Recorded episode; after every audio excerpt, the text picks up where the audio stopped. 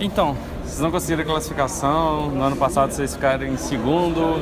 Como é que você avalia a CNB do ano passado para esse ano? O que você acha que você acha que mudou, que vocês não conseguiram ter uma performance tão boa? Hum, primeiro, acho que o, o meta mudou bastante. É, ano passado, basicamente, no mídia era só maguinho, então eu me sentia muito confortável, pelo menos. É, naquela época eu jogava qualquer champion e eu tinha certeza que eu ia ganhar matchup, independente com quem, contra quem eu estivesse jogando, com qual champion. Esse ano já é diferente, mudou a maioria dos champions e a maioria dos mid lanes ficam na side agora, então acho que isso é uma coisa que prejudicou bastante. E com o mid ficando na side, acaba que tem que rotar o mapa inteiro, bem mais que antes. Antigamente era só puxar a side e juntar mid, praticamente arrumar uma luta.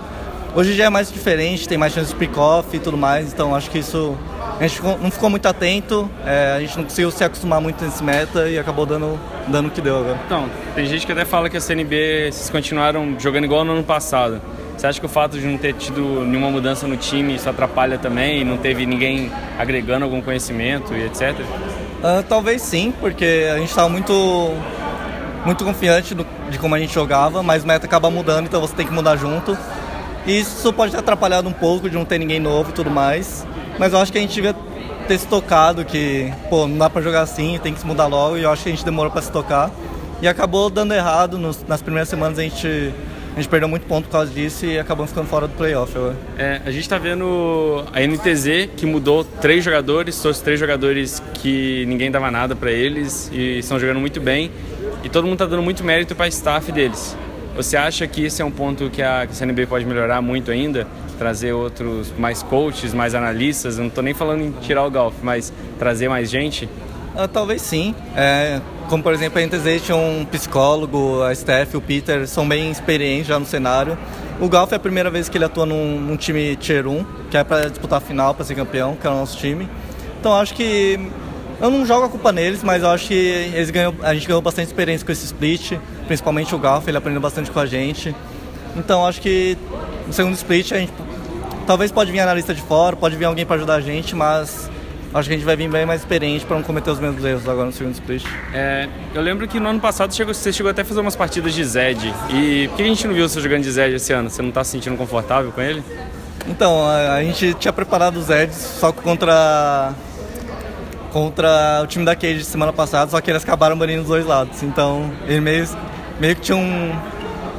Tinha algum medo ali de eu picar Zed, então se fosse alguma semana pra usar era semana passada. Entendi.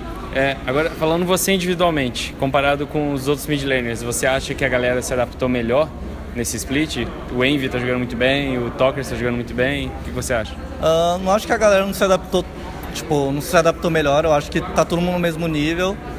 E acho que ano passado mesmo eu tinha muita vantagem contra todo mundo. É, eu me sentia muito confortável e sabia que ia ganhar matchup. Esse ano já foi bem diferente. É, então, acho que eu só não fiquei tão confortável no ano passado, que é um negócio bem difícil. E quando o time vai mal também, acaba que você vai indo mal. Não tem como você se destacar tanto, igual como seu time tá, tá indo bem. Então, se seu time tá voando, você vai voar também, senão, senão vai ficar para baixo. É, como é que foi a decisão de, de colocar o Yamp? Foi um negócio foi muito tenso tomar essa decisão? Vocês estão com Minerva tem tanto tempo, como é que foi? Uh, no começo eu fiquei com um pouco de receio, porque estou com Minerva há muito tempo já, mais de um ano, Minerva Lep, então eu fiquei com um pouco de medo de dar muito errado nos treinos, a gente perder dias de treinos, só que acabou que a gente colocou ele, a gente foi ganhando os times nos treinos, a gente foi foi vendo que ele jogava de um estilo diferente do Minerva, era mais pra gankar, mais pra não invadir a jungle dos caras e tudo mais. E acabava que nos treinos estava dando um estilo certo pra gente. Tava encaixando, tava encaixando treino contra todo mundo, a gente tava ganhando. Mas aqui campeonato é muito diferente e acabou não acontecendo isso e deu no que deu. É, mesmo o Yamp sendo alguém de dentro lá, o fato dele ter entrado no time mudou bastante, às vezes, como vocês veem em certos momentos do jogo? Mudou um pouco a cabeça de vocês? Uh, eu acho que sim. É porque no time muitas vezes era eu e o Minerva que dava cal. Uhum. E o Minerva tinha uma voz muito alta. Então talvez isso pode ter acalmado mais o nosso early game, o mid game ali, só deixando eu falar bastante. Então acho que pode ter mudado nosso estilo de jogo um pouco. E como eu falei, nos treinos estava dando tudo certo, mas infelizmente no campeonato não aconteceu. Beleza, valeu, cara.